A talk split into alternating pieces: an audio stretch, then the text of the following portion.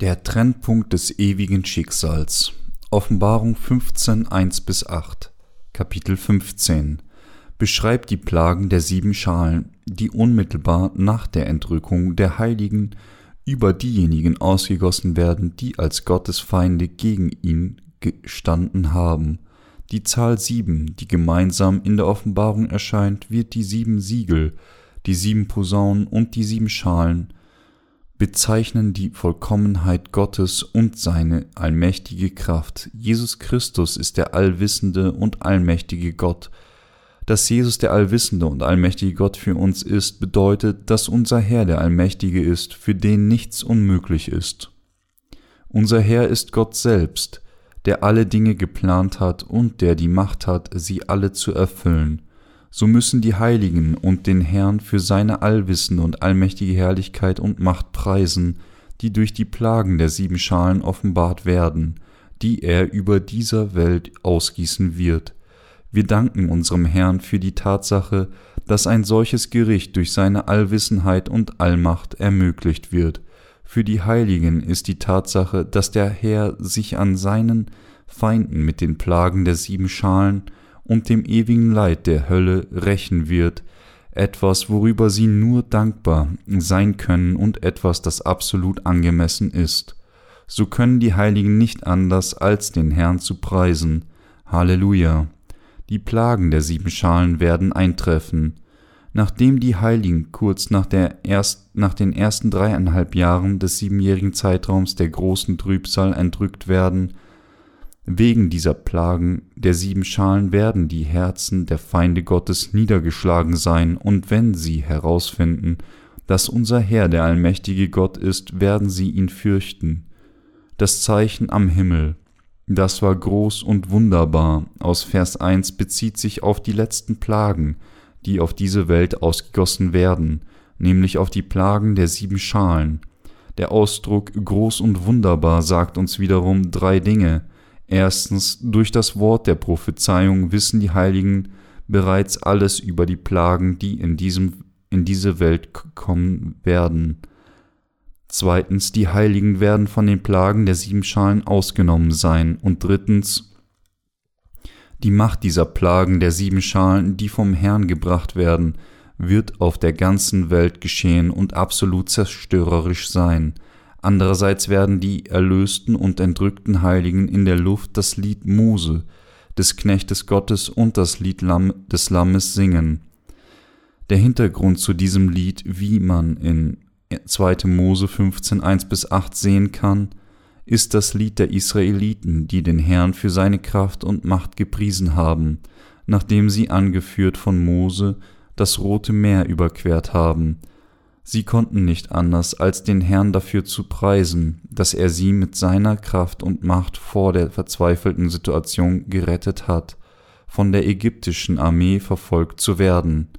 Gleichermaßen können die Heiligen des Neuen Testaments nicht anders, als den Herrn für ihre ewige Rettung zu preisen, die durch den Erlass der Sünde kommt, die durch die Taufe, die Jesus von Johannes empfangen hat, und durch sein Blut am Kreuz gekommen ist.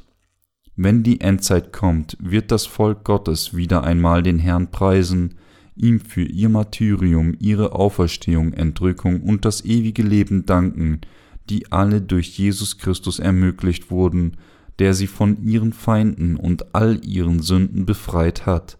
Zudem ist die bedeutende Auszeichnung bei diesem Lied, dass es die Allwissenheit, Herrlichkeit und Gerechtigkeit des Herrn preist. Die Märtyrer können nicht anders, als den Herrn für seine Kraft, die Gnade ihrer Rettung von der Sünde und den Segen des ewigen Lebens zu preisen.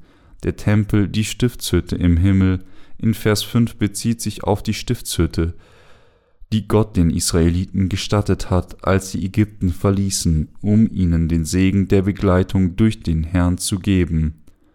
Das Leinen in Vers 6 bezieht sich auf die Gerechtigkeit Gottes. Es sagt uns, dass die Engel in die Gerechtigkeit Gottes gekleidet sein würden und von ihm die Macht erhalten würden, eine Art von Gericht auszuführen, das kein Feind jemals von sich weisen kann. In Vers 8 steht, und der Tempel wurde voll Rauch von der Herrlichkeit Gottes, und von seiner Kraft, und niemand konnte in den Tempel gehen, bis die sieben Plagen der sieben Engel vollendet waren. Wir können hier drei Bedeutungen erkennen. Erstens, es zeigt, wie vervollständigt Gottes Zorn auf seine Feinde ist. Zweitens, es sagt, dass niemand den Tempel Gottes betreten kann, ohne an die Taufe Jesu Christi und an sein Blut zu glauben. Denn Gottes Rettung für die Sünder ist so vollkommen. Drittens, es zeigt, dass keine menschliche Güte es jemals jemandem ermöglichen kann, das gerechte Gericht Gottes zu vermeiden und dass man durch den Glauben an die Taufe Jesu Christi und an sein Blut am Kreuz dem Zorn Gottes, der über den Sündern ausgegossen wird, entkommen kann. Die Heiligen müssen daher am Evangelium festhalten und es bis zum letzten Augenblick predigen, und diejenigen, die den Erlass ihrer Sünden noch nicht empfangen haben, müssen erkennen, dass sie gebunden sind, dem gerechten Gericht Gottes gegenüberzustehen, und sie müssen so bald wie möglich zum Evangelium des Wassers und des Geistes, das von dem Herrn gegeben wurde, zurückkehren. Die Passage zeigt uns, dass der, das Gericht, das Gott mit den Plagen der sieben Schalen über seine Feinde bringen würde, vollkommen vor allen Augen ist und dass niemand jemals in der Lage sein würde, es aufzuhalten, bis dieses Gericht über die Sünde vollendet ist.